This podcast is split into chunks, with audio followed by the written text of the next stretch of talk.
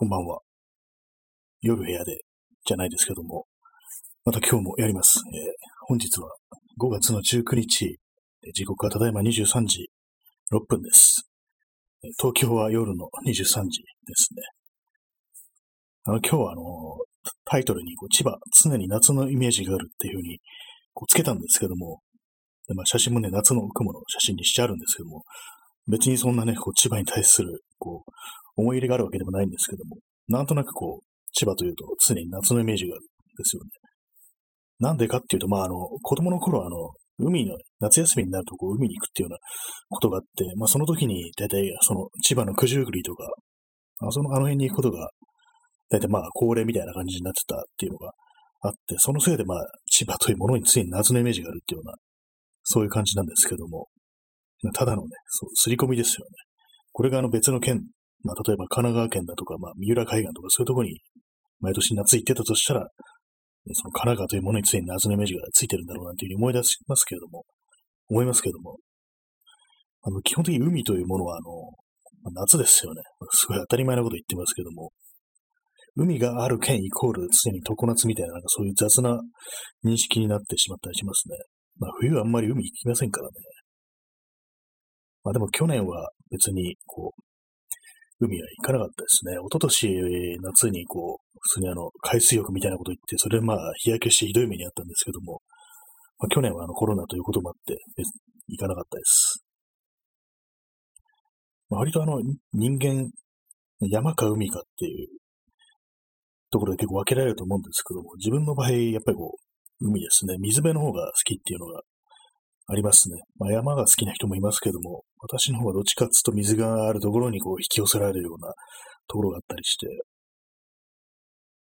まあ、広いからですかね。まあ、川もそんなに嫌じゃないですけども、川といってもなんかどっちかって言ったら、まあこう、平野を流れてる川の方がまあ、なんとなくこう、引き寄せられるというか、あんま山の中の川とかそんなにあんま行ったことないですね。それだけなんですけども、そのまあ千葉にまあ常に夏のイメージがあるということなんですけども、なんとなく、その夏のイメージというのが、どうもどことなくそこノスノスタルジックというような、そういうような感じで、多分なんかこう、80年代の、まあ、その、ような感じっていうんですかね。まあなんか昨今、まあ、流行りの感じですけども、あの80年代とかの、なんかありますよね、あの、え、また名前をなんか忘れちゃいましたけども、あの、山下達郎とかのアルバムでしたっけ？あの、歌芸師とか、あの辺の人の多分アルバムのジャケットとか書いてる人だと思うんですけども、あ、そうです。えー、クジャートリさん、渡瀬製造的なやつですか？っていう。そうですね。えー DJ 特命さん、鈴木英人でしたっけ？あ、そうですね。確かこれでしたね。鈴木英人っていう人のあの絵でしたね。さすがすぐに出てきますね。なんかあのイメージがなんとなくこう千葉というものになんかこびりついてるような感じがして、まあ別にあの絵のね、舞台が、ね、千葉なんていうね、そんなことは言われてないと思うんですけども、どちらかと言ったらまあ湘南とか、まあそっちの方の、ね、感じなんだと思うんですけども、まあなんとなく自分の場合、こう子供の頃からこう行きつけた千葉というところに対して、あの、ああいう絵がこう、なんか結びついてるような感覚ですね。なんとなくこう、千葉の内陸っていうか、まあ、千葉もね、いろいろありますけども、松戸とかね、あのマッドシティですね。松戸という、柏田とか松田だとか、まあ、ちょっとあの、内側の方っていうのはなんなんとなくこう自分の中で不思議な空間というか、気がするんですよね。なんかあの千葉であって千葉でないような気がするっていうと、なんかこう、住んでる人とかね、そこの、地元だって人に対してなんかあるかもしれないですけども。えー、クジャルさん、ママットマックス、マツトマックスですね。あの、昔あったあの、カメレオンっていうね、ヤンキー漫画で、松戸を拠点にしてるあの、不良グループの、クルーのね、名前があの、マッドクラブっていうやつありましたね。松戸って書いてある、苦しいに愛って書いてマッドクラブっていう、たまに思い出すときありますね。その松戸という地名を見ると。あ松戸、松戸の思い出は特にないですね。行ったことあるのかな？多分ないと思います。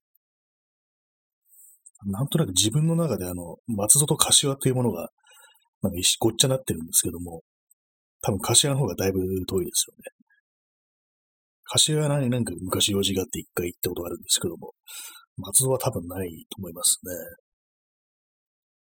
千葉県というと私の場合は、まあ、外房っていうのがあったりして、外房といえば、あれですね、あの、確かあの、稲川淳二の、あの、若い時の怖い話で、こう、外房のどっかの南の方、多分鴨川とかあの辺だと思うんですけども、あっちの方にこう、みんなでこうね、学生時代、旅行に行って、そこでこう、その、稲川淳二が、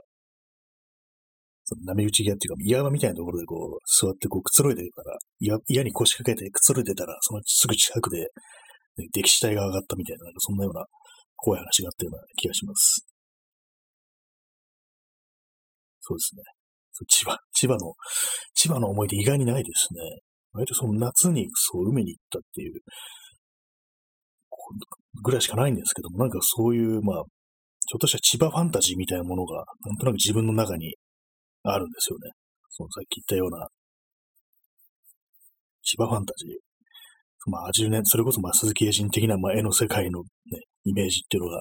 あったりして、でまあ、昔のこう、たまにあの、こう、YouTube とかで、こう昔の CM なんかをね、こう見てたりするんですけども、そういう時にこう、なんか夏っぽいイメージのこう CM とか、ね、清涼飲料水とかの CM でがそういうのが流れてくると、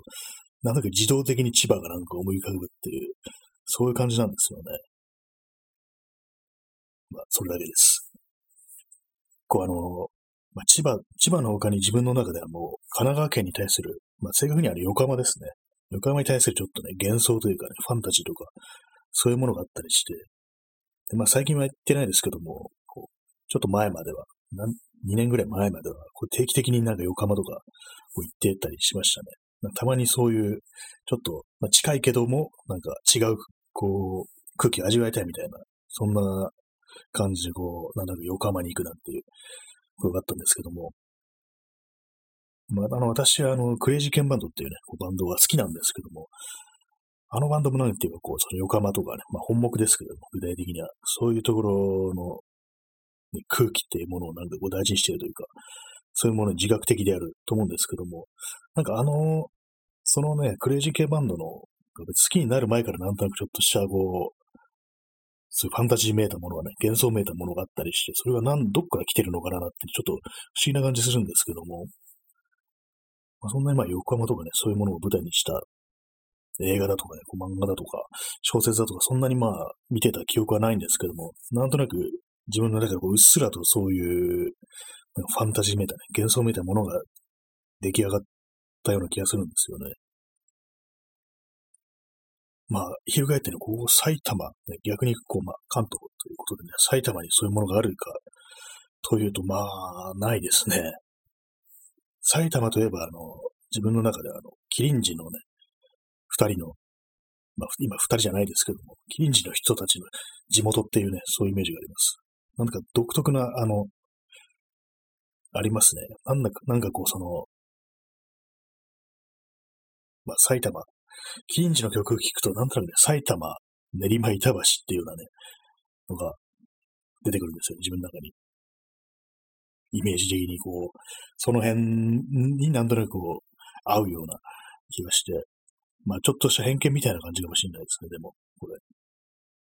まあそれだけです。ね、千葉、常に夏のイメージがあるっていうね、こういう感じでこう、なんかお題めいたものをこう、ね、このエピソードのタイトルにつけると、そこからどんどん話がね、展開していくのかなと思ったら意外になんか何もなかったっていう気がしてきました。千葉というものに対する、こう、思い入れ、何なんでしょうかね。まあそうですね。あんまり私はこう旅行とかしないから、そんなに、まあなんかこう、ないんですよね。あんまりこう、地域とかそういうものに対する思いみたいのが、まあ旅行とか大好きな人だったら、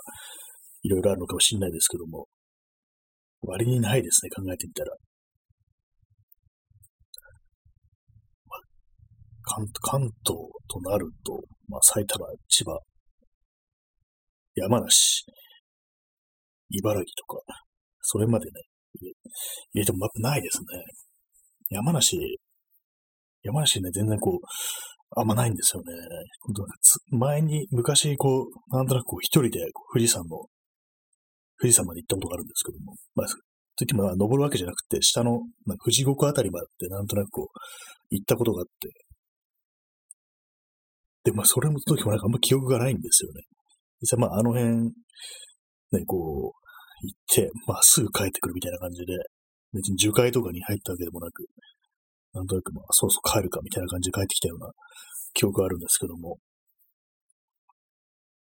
まずい。これ完全にもう、今日はね、あの、千葉の話だけしてね、1時間持たそうと思ったんですけども、もうなくなりました。特に、話すことが。まあ、そうそうね、そんな感じで、こう、喋ることっていうのは出てこないんですけども、あと今、気づきました。えー、あの、いつもあの、同時録音してるっていうふうに言いましたよね。このライブ配信は、あの、パソコンの方で、えー、今、録音ボタンをその忘れてて、捉えてませんでしたね。なんということでしょうっていう。あの、まあ、このライブ配信は、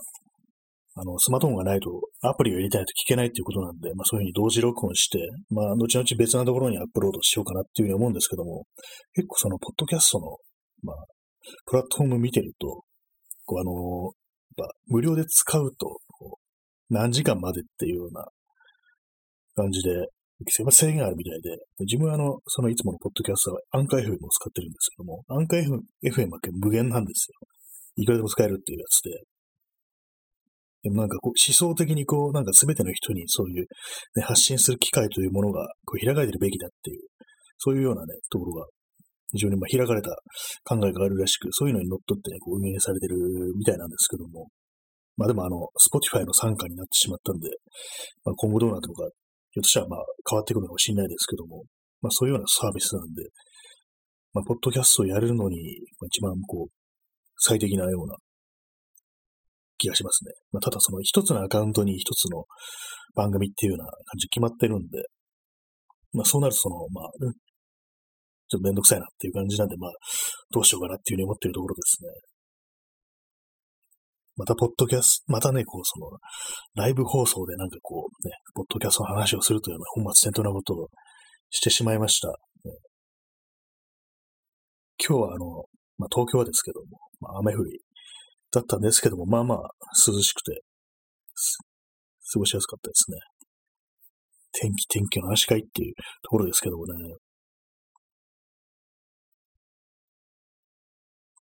渡瀬製造って何なんですかね？あれ、ま、なんか、何結構基本的にあれ CM とかの絵なんですかね？あれはなんかすごくいろんなところで見てたような、見たことがあるような気がするんですけど具体的にな、どういうあれでね、どういうサービスだとか商品だとか CM だとか、そう具体的にあれが出てこないんですけども、なぜかこうそばにいるみたいな感じですよね。確かに昔の、まあ、また YouTube でこう、昔のね、やつを見てたら、あの、渡瀬製造のハートカクテルっていうような感じで、短いテレビ番組ですね。まあ、アニメみたいなやつなんですけども、その、渡瀬製造の描いてる絵がね、こう、まあ、アニメーションとかしてなかったような気がしますけども、それでまあ、ちょっと短いショートストーリーみたいなエピソードがこう展開されるっていうやつなんですけども、そこであの、まあ、あの東京の、あれですね、あの、学習院っていうところがありますね。学習院したっていう、まあ、都電、路面電車の都電荒川線というものが走ってるところがあるんですけども、そこを、こう、が、なんかこう、舞台になってるエピソードがあって、最初なんかまあ適当に見てて、なんかここ学習院したっぽいような風景に見えるな、なんて思ったんですけども、まあ実際にそこがまあ、その舞台が学習院したなんていうところだってこと分かり、でもあそこのね、あの風景をこう、渡瀬製造が書くとこういう風になるんだっていう感じでちょっと面白かったですね。ものすごくなんか美化されるというか、まあ、渡瀬ワールドになるっていう感じで、私はあの、その学習院者とかね、時折なんか撮ったりするんで、えー、ここをこういう風に書け、書けるんだっていうね、そういう、渡瀬ファンタジーのね、フィルターを通すとこういう風に見えるのかなっていう風に思って面白かったんですけども、なんかこうね、本来あるはずのビルがなんか、こうね、そう、オミットされてて、すごく開けた風景で明るく見えるみたいな、なんかそんな風になってましたけども、なるほどね、なんていう、そういう感じでしたね。まあ、そのぐらいしか私のね、私製造に関するエピソードはないんですけども、そんなところです。まずいな、これ千葉に、千葉の話がもう出てこなくなりました。もうさっきからあの千葉イコール落花生っていうような感じで、こうなんか駆け巡ってるんですけども、結構あれ、めんどくさいですよね。何なんですかね、あの、あの変な、ひょうたんみたいな形の殻に入ってて、二つ入ってるんですけども、あれなんかあの、市販のものだと、あの殻を割って、そのまま食べれるんですけども、なんかあの、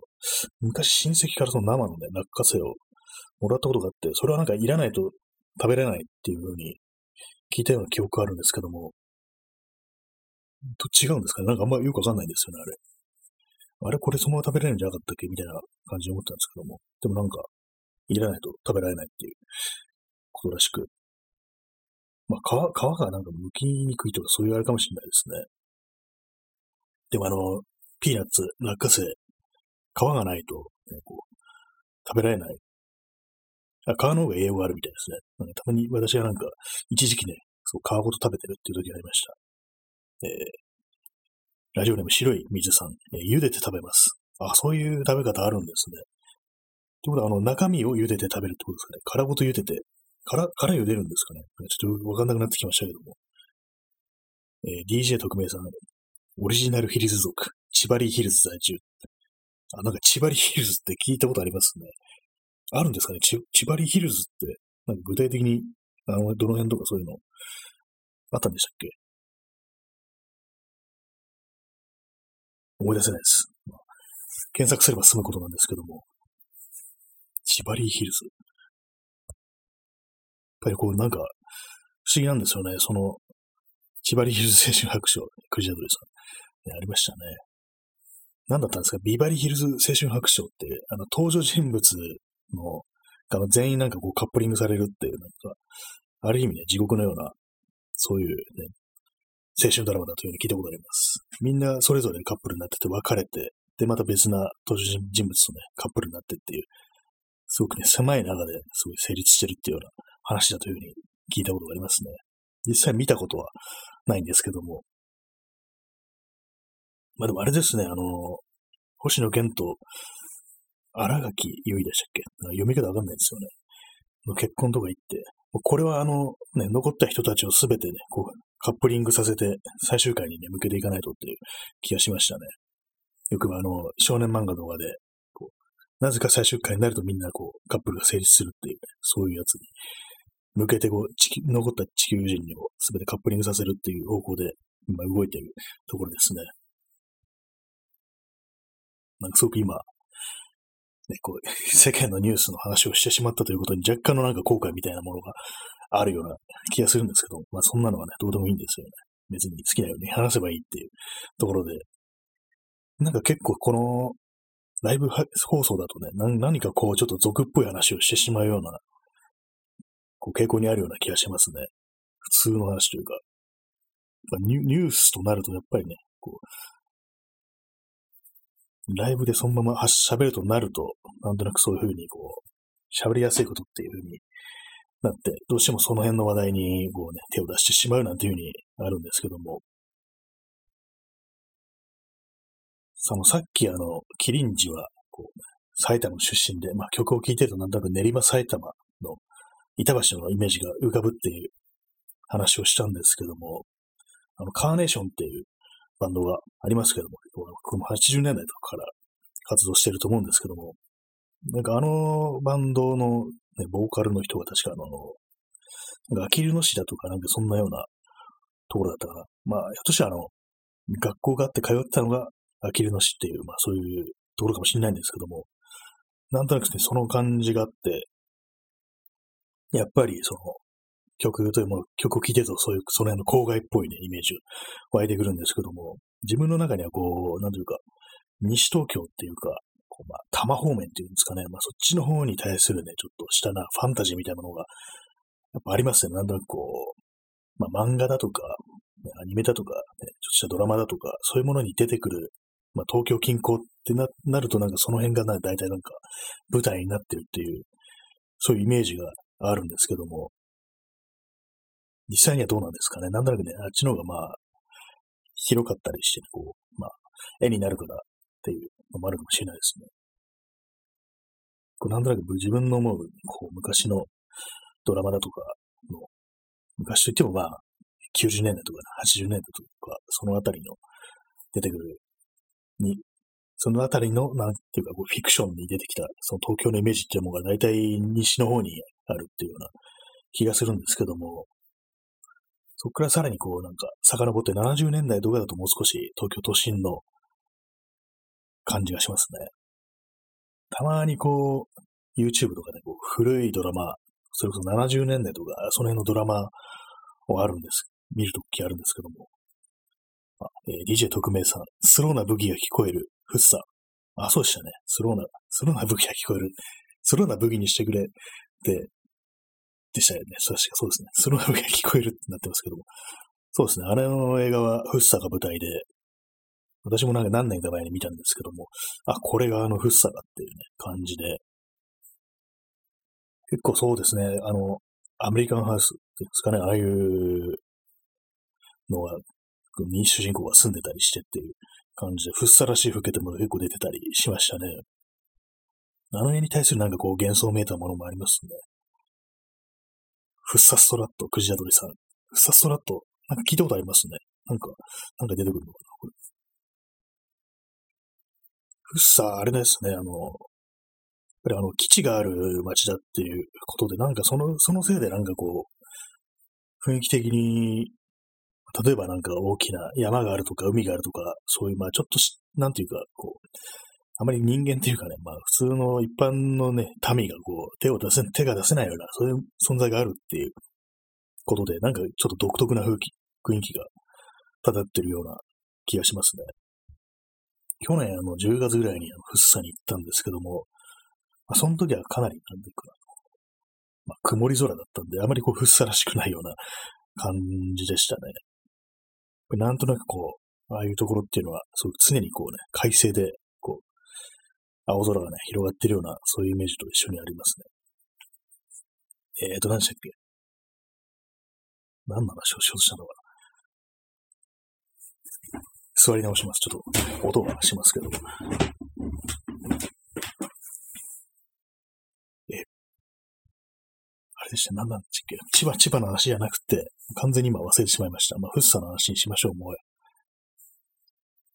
フッサーって、まあ、地図で見ると、こう、まあ、意外にこう、まあ、なんていうか、灰島とかがすぐ南の方でしたっけ？あのになりますけども、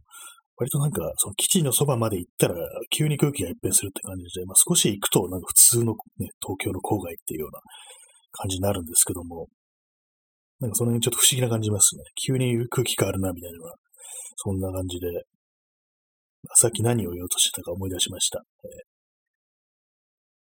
えー、DJ 特命さん。渡瀬製造や鈴木英人の描く白い横張りの壁は米軍ハウスのイメージなんでしょうか。あ、そうですね。あの白い横張りの壁ですよね。なんかなんか白いですよね。あの壁全部大体。もうペンキで塗ったような感じで、そういうのあるかもしれないですね。そういう、まあ、アメリカ的なものに対する、まあ、ファンタジーって、まあ、世代的に、まあ、結構あの、段階の世代とか、ね、あの辺の、の人たちがまあ持ってるような、まあ、アメリカというものに対する非常にポジティブな、ポジティブななんか、イメージっていうものが、絵にも反映されてるんですかね。やっぱりこう、あの、まあ、私あのよく藤原信也というね、人のポッドキャストを聞くんですけども、やっぱりなんかそのね、藤原信也のポッドキャストでやっぱ同じようなこと言って、アメリカというものに対するなんかそういう底抜けに明るいイメージみたいなものが自分は世代的にいろいろ吸い込まれてるっていうようなことは言ってましたね。藤原信也は多分まあ、うん、まあ戦後間もない頃の生まれだと思うんで、まあ世代的には段階の世代だと思うんですけども、やっぱりあの辺のあの人たちはなんかそういうふうに思うらしいですね。で、あの、まあ、そのさっきあの YouTube ですごく古いドラマを見るっていう話をしたんですけども、で、あの、70年代にあの、石立哲夫が主役で、で水漏れ康介っていうドラマがあって、まあ、それたまたま行き当たったんですけども、そのドラマは、あの、舞台が、あの、東京の雑司ヶ谷っていうね、ところなんですよ。まあ池袋のちょっと行ったところですね。雑司ヶ谷で、こう、あの、水道屋さんをやってるっていうね、そう、兄弟の話っていう、なんかちょっと面白いな、というふうに思いましたね。なんかすごくね、普通の場所というか、あんまこう絵にならないようなね、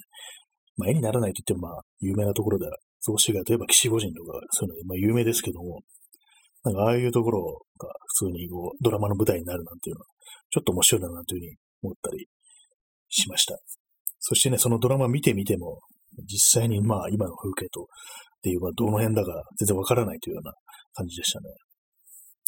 DJ チャンチャンポさん、座布団1枚ありがとうございます。うまいこと言えてましたでしょうか。そうなんですよね。結構いろいろこう、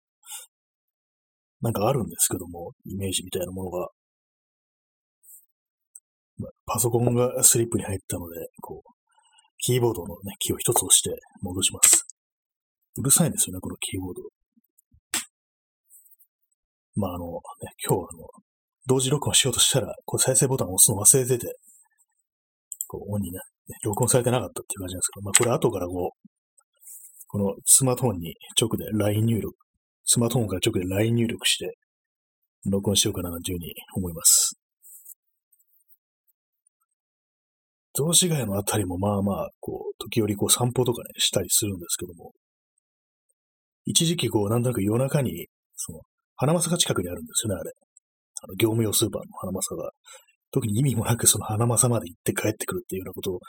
やってた時ありましたね。まあ、特に何かを買うってわけじゃないんですけども、なんとなくこう、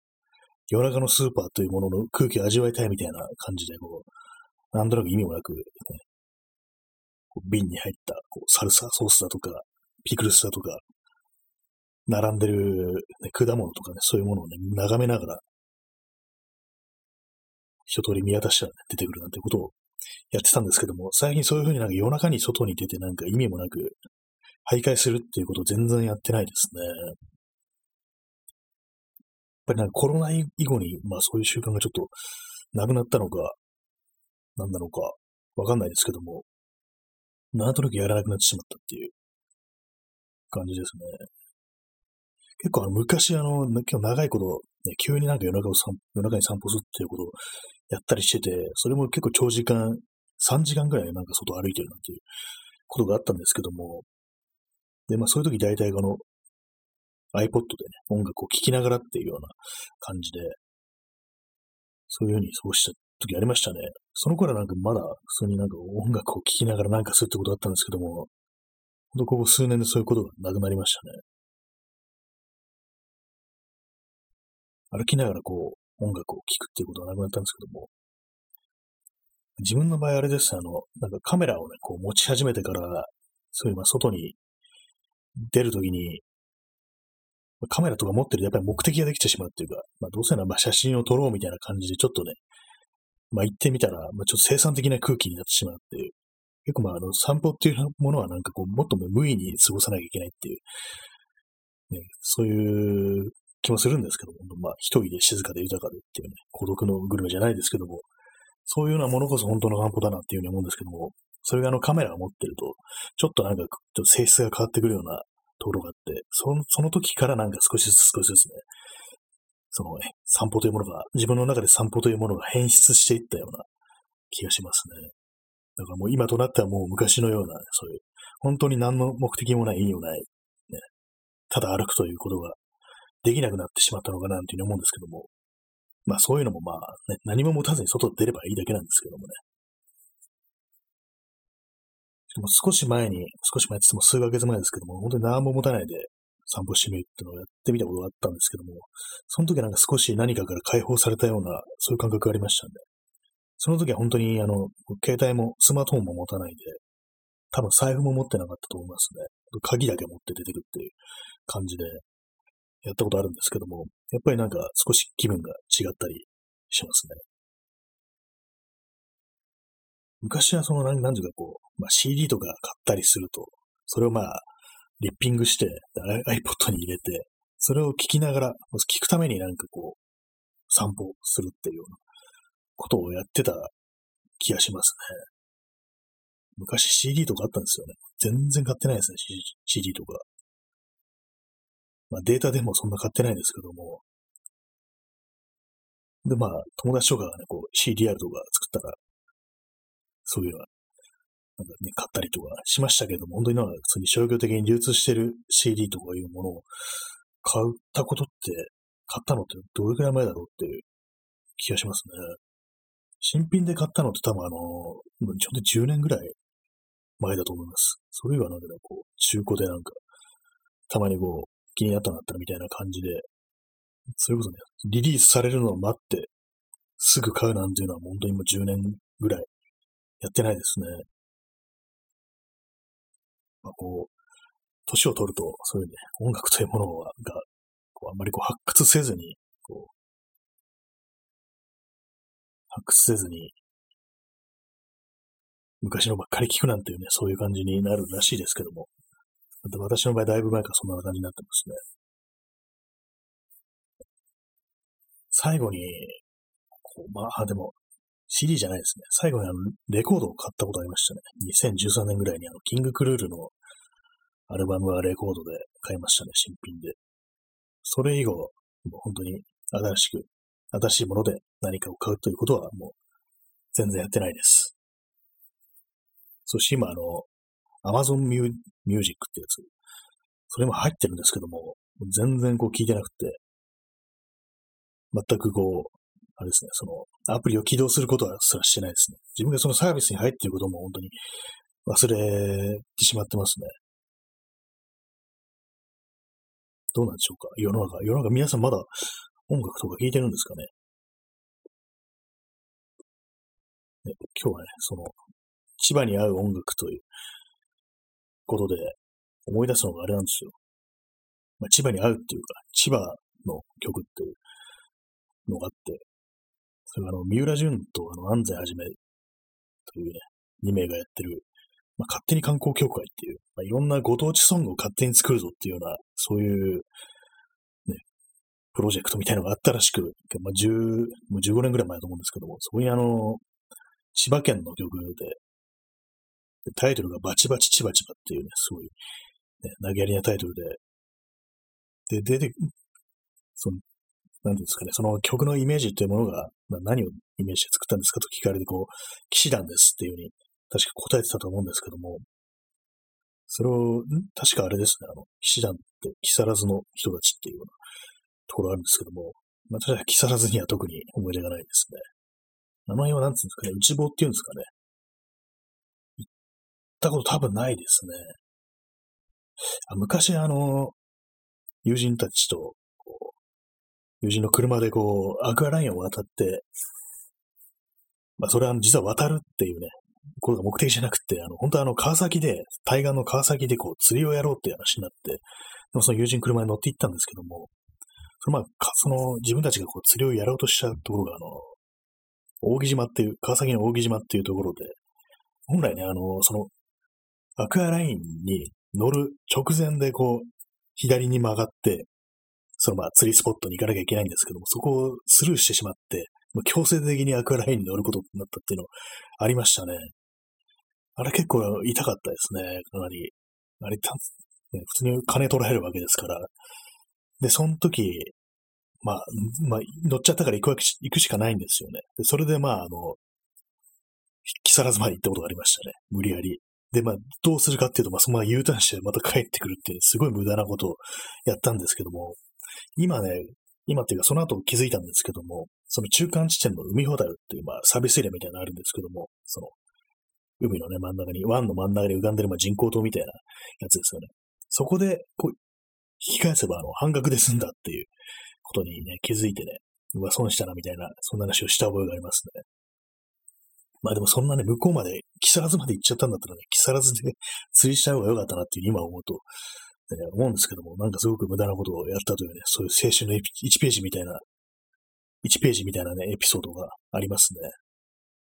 もう全然今、今ではもうこう全然連絡取ってなくってね、どうしてるかもわからないですけども、間違えて木更津に行ったっていうね、木更津からしたらかなり失礼な話ですよね。行ってすぐ帰るっていう。本当不思議ですね。行ったんなら、まあそこでね、降りてね、なんかすりゃよかったのになぜかこう、ね、こう、すぐ引き返すっていう。そんなに川崎が好きかっていう感じですけども。川崎屋で釣りやったことだけど何回かがあって、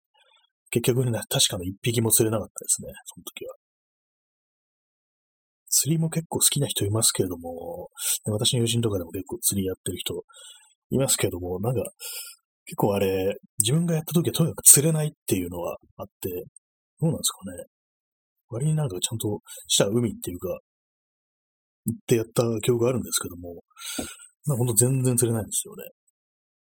釣りって下手、うまいとか下手があるんですかねなんかあんまりわからないんですけども。まあでも何でもそうですよ。あの、ね、親しい友人たちと言ったらね、何があっても面白いですからね。こう、たとえ釣れなくても。まあそういう感じでね、まあ、釣りの思い出でした。えー、DJ 特命さん、えー、大木島？フリードミューン、桑瀬藤子。ありましたね、フリードミューンってあの、2010、10年ぐらいでしたっけ？もうほんと10年ぐらい前の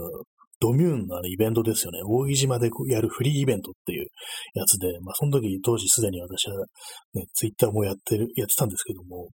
結構話題になった思い出ますね。確かあの、まあその大木島で、ね、川崎の大木島大木島でやるっていうことになって、で、まあその、まあ準備が進められてたんですけども、当日なんかすごい大雨が降って、それであの、まあ中止になったっていうような記憶がありますね。かなりこう、まあ、そのフリードミューンというのが、こう、大規模な、ね、フリーのイベントっていうことで、かなり注目されてたんですけども、あの、ドミューンがやるイベントだということで、それがまあ、その雨でね、こう中止になってしまったなんていうことがありましたね。懐かしいですね。ドミューンって、ドミューンはまだありますよね。当然まあ、そうですけども。ドミューンも最初あのユーストリームっていうサービスでやってましたけども、なくなりましたね、ユーストリームって、そういえば。まあ、当時、その2000年、10年とか11年とか12年とか、あのぐらいって、まあ、ユーストリームが、まあ、全盛期だったと思うんですけども、なんかあの、配信っていうのもね、こう、やっぱなんかこう、みんなやるっていう機運が高まってたような季節でしたね、あの時は。まあ、ちょうど今のなんか、ポッドキャストみたいな感じでね、こう自分みたいなね、こう、ど素人がなんかこう、発信するなんていうことあの時は結構あったと思うんですけども、それであの、DJ をやってる人がね、その DJ をユーストリームで披露するなんていうこと結構ね、こう、あった気がします。そして私の友人もなんかそういうのやってたような記憶があるんですけども、懐かしいですね。今となってはね、もう、あの、熱気はどこに行ってしまったのかって感じですけどもね、すべてがこう、砕け散ってね、もう、なくなってしまったような気がするんですけども、ちょっとね、なんか切ない気持ちになってきますね。ユーストリームというね、まあ、ちょっと一時代を築いたような気がしますね。なんかあれも。あの頃はなんかツイッターも、なんていうかこう、ちょっとオープンな雰囲気でね、こう、割とみんなこうリプライをね、飛ばし合うみたいな、そういうことがあったと思うんですけども、今はなんかこう、ね、かなり戦場になってますね。バトルフィールドみたいになってますけどもね、どうなんですかね。あの頃の空気というのはもう戻ってこないでしょう。来ないのでしょうか。でもなんていうか、この最近っていうか、このコロナになってから、なんかツイッターの過疎化になんかちょっと歯止めがかかったような気がするんですけども、この最近なんか思ったんですけども、昔、なんか本当に、そのコロナ以前の頃とか、もう全然人いないみたいなことが、まあ、結構あったような気がして、それがなんかあんまりそう気にならなくなってきたっていうか、まあ慣れちゃったのかもしれないですけども、なんか少しね、若干人が戻ってきたというか、なんか少し歯止めがかかったような、そういう感覚があるんですよね。まあ、あんま外に出なくなったからそういうふうにこう、SNS に触れるというような人も増えたのかななんていうふうに思うんですけども、そしたら、どうなんですかね、人口的にはどうなのか。わかんないですけども、人が、人がどんどん減ってますから、なんていうか、こう、結構あの、いろいろこう街中とかを歩いてたと思うんですけども、やっぱりこう、店がなくなったり、こうまあ、広告とかが貼られてないスペースが目立つようになったりっていう感じで、まあ、そういうふうにまあ、ちょっとね、たそ、黄昏のようなね、文明の黄昏のような、ね、そういう気分になるっていうような話を少し前にしたんですけども、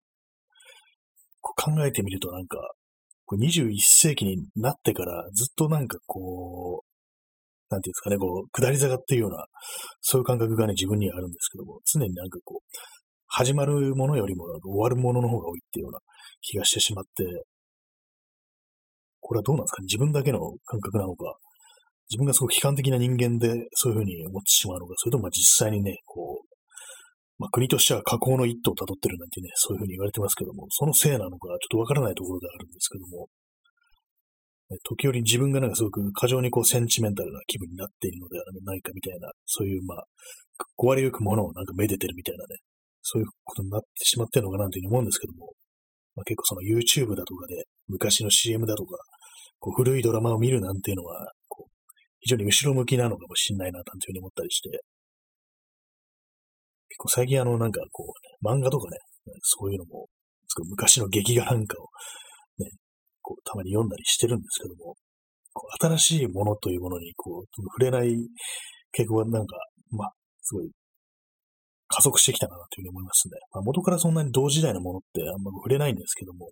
リアルタイムでこうすごく盛り上がったっていうような記憶があんまりなかった気がしますね、そういうような。自分の中でこうなんかリアルタイムで普通になんか乗っかったのって、なんかちょっと終わったもののように言うのはあれですけども、そのまあ震災後のなんかこう、ね、政治というかまあ、デモだとかね、そういうものに、まあ割に行ってたというか、まあ今だってまあ機会があれば行ったりすると思うんですけども、なんかそういうものがなんかこう自分の中でこうリアルタイムでこうちゃんと見たななんていうものの一つかなって思うんですけども、それ以外特にあんまこうないですね。ちゃんとその時代というものに対してね、こう、向き合ったというか、同時代というものをこうしっかりと見つめたなということはあんまない気がします。音楽とか本当になんか自分の場合はなんか昔のをなんか遅れて聞くなんていうことが非常にね、こう多かったんで、まあ、そんなところですね。ほんと同化するとこうね、こういうふうに、こう、後ろ向きな空気になってしまいますけども、皆様いかがお過ごしでしょうか？お過ごし、いかがお過ごしでしょうか、鉄。ポッドキャストでよく使うフレーズですけども、ついにこのライブ放送でも出てしまいましたね。いかがお過ごしも何もっていう感じですよね、最近は。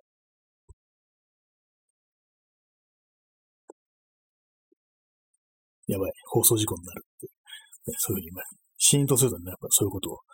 思ってしまいますね。あ、もうでも43分経っておりますね。時刻は23時48分です。あの、なんか、江戸時代の数字の数え方で、7って、なんかありましたよね。なんか、都政みたいな、なんか、そんなような読み方があったような気がするんですけども、なんかね、その、それこそ昔のその時代劇物ののね、劇画を読んでたら、なんか、7年だか、ね7時だったかなんかそれをなんかちょっと特殊な読み方をしてたような記憶があるんですけども、振り仮名がね、ちょっと変わった振り仮名が振ってて、なんだろう、これ普通に7年って読むんじゃないのかみたいなことを思ったことがありますというね、すごいどうでもいい話でした。今、あの、傍らに、あれが置いてあるんですよ。自転車の U 字ロックが置いてあるんですけども、割とあの、私あの、鍵や、自転車鍵かけるときあの、2種類持ってて、一つがワイヤーロックって、まあ、結構細いやつなんですよね。でまあ、それだけでは不安だから、こう、U 字ロックも持ってるんですけども、結局、この U 字ロックってやつも、あれなんですよね、あの、本当にまあ切断しようと思ったら結構あっさりいくなっていう話を聞いたことがありますね。まあ、基本的にまあアルミ製だから本当にまあ、金の子とか使えばあっという間なんていうふうに思うんですけども、多分これちゃんとしたやつは鉄なんでしょうね。海外製の結構有名なあの、名前忘れちゃいましたけども、あの、オレンジ色の有名なその自転車用の U 字ロックありますけども、あれとかなんかかなりね、持ってみたら重かったんで、多分鉄製なんじゃないかなと思うんですけども、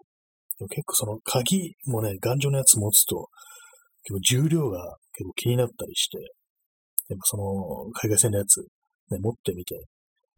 いろいろなんか試したことあるんですけども、店先でこう、どの程度のもんなのかなと思って、まあ、あれをなんかこう、持ち歩くことを考えると結構しんどいなっていうふうに思ったんですよね。とはいえ、まあ、ちゃんとしたものでいい自転車乗ってる人は、ロックとかね、かなりこう、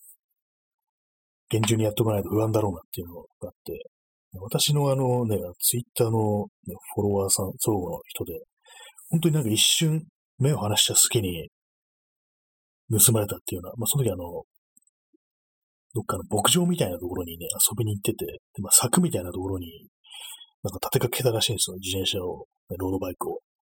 で、まあ少しね、離れて、で戻ってきたら、亡くなってたなんていうね、そういうことがあったという話を聞いて、すごい怖かったですね。その牧場みたいなところに行ったんだら、そんな周りとか人いないと思うんですけども、そんなところで堂々と盗む奴がいるということに対して、非常にこう、ね、強い恐怖を感じたんですけども、まあ、結構あの、私のね、自転車とかそんなにこう目立たない感じの、あれで、まあ別にその、高そうなパーツもついてないし、でまあ、ロゴとかもね、全然ないね、本当に何味もそっけもない自転車なんでね、割にこう、そういう被害を受けたことがないんですけども、ある意味、そうですね、都市部でこう自転車を乗るというのは、そういうふうに、こう、背景というか街の景色に溶け込むぐらいのなんか、ある意味ステルス性能みたいなものが必要かもしれないですね。あんまりこう丸、丸目立ちするっていうのは、いかにも高そうなパーツついたりとか、結構派手なね、カラーリングだったりすると、やっぱりこうちょっと狙いというか、ターゲットにされてしまうのかなというふうに思ったりします。まあ、その点自分の作ってね、こう組み上げた自転車はものすごく地味なんで、やっぱこう汚いっていうのもあって、今のところそういうのを、被害に遭ったことがないんですけども、昔あの、今の自転車前に、カゴのついてる自転車、まあちょっとママチャリをなんかスポーツっぽくしたみたいな、まあスポーツチャリをなんか、ま、ママチャリっぽくしたような、そんな乗ってた時あるんですけども、カゴがついてるとあの、ゴミをね、入れていくっていうのがあって、で、前にあの、吉祥寺の駐駐輪場、まあ1日貸しのやつで、まあ、100円払うと1日中止められるってなるんですけども、まあ、そこによく止めてたんですよね。で、その1日貸しの場合、あの、ハンドルのとこにあの、紙のや、ね、なんていうか、その、駐輪表っていうんですかね、そういうのを巻いて、ホチキスでパチンと止めるんですけども、なんかそのね、あの、紙、紙くずがね、こう、カゴの中に捨てられてたことがあって、あれなんかすごい頭にきますね。人のカゴをゴミ箱扱いしてるっていうね。なんか、すごく卑怯な感じがして、嫌でしたね、あれは。たまにカゴをつけたいななんていうふうに思う時あるんですけども、そういうふうにね、ゴミを入れられる可能性があるなんていうふうに考えると、ちょっとなんか二の足を踏んでしまいますね。このフロントキャリアとかちょっとアクセント的につけたいななんていうふうに思うんですけども、カゴじゃなくてあのキャリアですね。ちょっと下の台っぽいような感じで、そこだけつけてるのってなんとなくこう、かっこいいような気がするんで、たまに考えるんですけども、まあでもあんまりこう、その前、前のフォークの部分にこう、なんかくくりつけて荷物を運ぶなんてことあんまなさそうなんでね、まあやってないんですけども、まあとにかく、カゴの中にゴミを入れてはいかんなんていうね、そんなことを思いますね。結構私のあの友人で、あの、どっか、自転車を止めてて、まあライトとかついてますね。最近のね、あの、スポーツ系の自転車はこう、そのダイナモとかじゃなくて、まあ、取り外しのできる、まあ、電池とか入れてね、こう、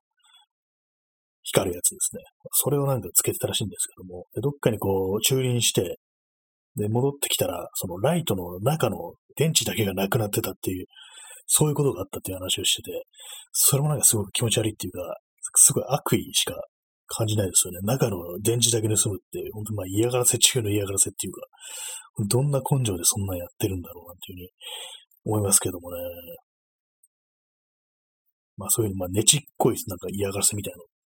で思い出したんですけども、あのこちら葛飾区亀有公園前発所で、こう、まあ、そういうふうになんかねちっこい嫌がらせをする、車のオーナーみたいなのが出てきて、で、それどういう嫌がらせかっていうと、その、ヤスリで、その、揉めた相手の車の上半分を削り落とすっていう、まあ、粉になってるんですよね、完全に。も相当なその根気を持って、その、ガリガリガリガリヤスリで削って、そう、車の上半分粉にしてしまうっていう、ね、金属の、そういうようなね、のが出てきたことを思い出しましたね。結構その車だとか乗り物に関するそういう、まあ、駐輪してたら、いたずらされたっていうトラブルってかなり多いですよね。なんかその中であの、バイクが一番そういうの多いっていうイメージあるんですけども、やっぱりこうメジャーなのはあの、シートをスパッとエリア刃物で切られるっていう、そういうのがよくありますよね。あれなんかやる人間もどういう動機でやってるのか結構不思議なんですけども、なんか結構カジュアルにそういうことをやられてるっていうような、他の乗り物よりも、割となんかおもおもちゃにされてるような感覚があるんですよね、バイクって。友人が、また友人の話ですけども、そのバイク持った時に、ブレーキホースみたいなのをなんか止めてたら切られたというのがあって、それで気持ち悪くなって、怖くなって、そこからバイク乗るのやめたっていうようなのがいて、なんかすごい不気味ですよね。バイクの場合なんかそういう悪意をなんか引きつけるというか、バイクなら何やってもいいみたいな変なそういう、ね、バイアスみたいなのあるのかなというふうに思っちゃうんですけども、自転車とか車よりも圧倒的になんかそういう被害に遭うことが多いような気がして、なんかかなり不憫ですよね、バイクって。で、なんか止めるとことか全然ないですよね。確か。すぐに中金取られるっていうのは、昔はまあ結構ザルだったらしいんですけども、こう、10年ぐらいですかね、10年だか15年だかわかんないですけども、すぐにこう、まあ、中金取られて止めるところがないっていう、まあ、お金払って止めようにもあんまスペース自体ないなっていうことを聞いて、結構それであの、日本のバイクカルチャーってものは下火になったのかなというふうに思うんですけども、まあ私はまああの、ね、バイクの免許持ってないんであれですけども、何なんですかね、結構日本はバイクメーカーが多いというかね、バイク作る側としては結構バイク大国的なイメージがあるんですけども、なんか全然それをなんか自分でこう既存していくようなね、感じのね、ことをしたのかなという思うんですけどね。そんな感じでもう52分喋り続けてますね。結構その前の前の回をや、ね、このライブ放送、結構あのスムーズにこうね、口が回ってたような気がするんですけども、何なんですかね、そういうなんか、今日は調子いいなっていう、まあ、喋ってて今日は調子いいなっていうことが結構、まあ、たまにあるんですけども、そういう時ってなんか別になんか、こう、これといって話題があるわけでもないんですよね。特にまあ、喋りたいことがあって喋ってるから、今日は口が回るんだというわけでもなく、なんかすごい適当に始めたのに、なんか妙に今日はいろいろちゃんと喋れるななんていうの思うんですけども、そういうなんか条件というかね、それが発動する条件なのがいまいちわかんなくって、なんかね、その辺コントロールできたらいいんですけども、そうですね。まあ、まあ、こう、そうなんですよ。外に出てないから、外で出てなんかするってことが結構減ってるから、あんまりこう話題がないっていうのはありますよね。本当に今日、今日じゃないや、昨今。それはありますよね。まあ、この放送もいろいろ、なんていうかね、こう、一つの色というかね、イメージっていうものがあればね、なんかこういろいろ、ここは外側に向かってアピールできるなと思うんですけども、あまりそういうのがないせいでね、こう、だらだらと喋るようなことになってますけども、でもそういうふうにあのテーマを持った放送なんていうのはもうすでに先達がいるっていうか、そういう、いろんなことに詳しい人たちがすでにやってるんで、こう、自分が何かね、喋、喋るとなったらば、そういうふうに、人たちがまあ、話題にしないような、どうでもいいようなことを喋る方がいいのかな、なんていうふうに思うこともあり、まあ、とはいえ、なんていうか、こう、あまりにもね、こう、凡庸なというかね、こう、なんかこう、容量を得ないような、ね、こればかり喋ってもしょうがないのかな、というふうに思うんですけどもね。まあ、えー、ゴリラゴリラ、屋根裏企画さん、えー、千葉市動物公園のゴリラと申します。これあのゴ、ゴリラの方がこれ、コメントいただいてるってことですかね。千葉市動物公園。千葉市動物公園。行ったことないですね。ゴリラ、ゴリラゴリラさんから。千葉市、千葉市、うん。千葉市に動物公園があるんですね。そのこと自体、初めて知りました。千葉の動物関係の場所っていうと、私が行ったことあるのは、あの、マザー牧場っていうところですね。あの、子供の頃になんか一回行ったような記憶があります。で、確かあの、牛の乳搾りが体験できるみたいなサービスがあって、なんか自分はやりませんでしたね。それは。で、なんか馬もなんか乗れた気がしますね。そのなんかポニーみたいなやつかもしれないんですけども、ただ私は乗りませんでしたね。何もやってねえじゃんって感じですけども、なんか全然こう、子供の頃なんで、その、マザー牧場どんなところだとか全然覚え出せないですね。結構まあなんか、子供の頃、あそこ行った、ここ行ったっていうね、なんか、まあ、学校の行事だとか、まあ、あるいはまあ家族で行ったとか、そういうところ、いろいろあると思うんですけども、結構まあ、なんだかんだで結構記憶っていうのは薄れてしまうっていうところがあって、ね、こう、そうですね、なんか結構虚しいような気がしますね。一番覚えてるのは、こう、まあ、前にポッドキャストで話しましたけども、その、林間学校に行って幽霊騒ぎがあったなんていうね、そんなことがなんか一番こうインパクト、印象に残ってるような気がします。僕前に聞いた人はまあ2回目にやっちゃいますけども、夜にこう、まあその宿舎の窓からなんか幽霊が見えたみたいな、そんな話になって大騒ぎになってね、こうみんな窓辺に殺到するなんていうことがあったんですけども、私のね、私のいた班はそう違う階だったか、まあ、もう少し離れてた、その、ね、部屋だったかで、その騒ぎに気づかずに、こう、ね、後からまあなんか昨日幽霊騒ぎあったんだよみたいな話を聞いてね、なんだそれ、それなんか参加したかったな、みたいな、そういうことを思ったっていうね、記憶があるんですけども、まあ結局そういうのもなんていうか、集団ヒステリーみたいな感じでね、なんでもないものを見えたような気がして大騒ぎするっていうことだったんでしょうけども、まあ、そういうことなんでしょうね。もう結構経ちましたね。56分っていうところで、まあそろそろ終わりかなと思うんですけども、あれですね、なんかこう、1時間っていう風に表示出てると、こういっぱいまで使い切れないと損だみたいな感じがあって、やってしまいますね。なんかこう、いつも思うんですけども、この、ポッドキャストの時もそうですけども、まあ、じゃあ、そこの辺でそろそろ終わりたいと思いますって言った時、なんか妙な、なんか寂しさみたいなものがあるんですよね。本当にこれでいいのかなって、本当に自分が言いたいことを、まだ全然言えてない、何か他に言いたいことがあるんじゃないかな、みたいな、そういう、ちょっと後ろ髪を引かれるみたいな感覚が常にこう、つきまとうんですけども、不思議ですよね。なんかこう、でもそんなに喋ることない、ないだろうと思うんですけども、なんか大体こう、まだ言いたいこと言えてないのに、みたいな、なんかちょっとね、死ぬのかなみたいなね、なんかそういう感覚がありますね。大体いつも。何なんでしょうかこれは。やっぱりまあ言いたいことを言えてないっていう感覚は結構常につきまってってのかもしれないですね。何につけても。まあ、そんなでまあ終了まであと2分、リスナーにお礼を伝えようということで、まあ今日も皆様ね、いろいろこう、コメントや、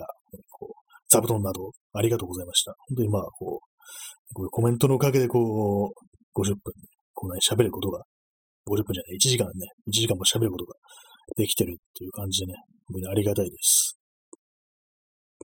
違いますね。やっぱりこう、ライブ放送っていうのをやると、こう、そのポッドキャストみたいな録音のものとは違う、やっぱりこう、ね、楽しさみたいなのがあるなってことには、この機会に気づきましたね、本当に。なるほどなっていう感じで、ガテンの行くところがありましたね。やってる人たちが結構いるっていうことに対して。まあ、そんなわけでね、本日は、この辺りで終わりたいな、というふうに思っております。まあ、そういうわけで本日も、ね、なんとね、僕1時間近くお付き合いいただいてという感じで、本当にありがとうございます。まあ、あとはまあ1分少々残してるんですけども、まあ、この辺りでね、こう、終了ということで、まあ、本日もね、男一匹、ね、がなり立ててね、こう、お前ら聞け、聞けっていう感じで、こう、切腹寸前のテンションでお送りしましたけども、まあそんな感じで、まあ、明日もやりますので、よろしくお願いいたします。まあ、そんな感じで皆様、それでは、おやすみなさい。さよなら。